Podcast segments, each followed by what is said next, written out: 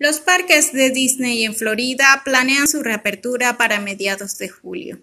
Estos complejos turísticos vitales para la economía de Florida cerraron desde marzo pasado debido a la pandemia del COVID-19 y por estos días están presentando sus planes de reapertura a las autoridades locales para su aprobación después por parte del gobierno de Ron DeSantis.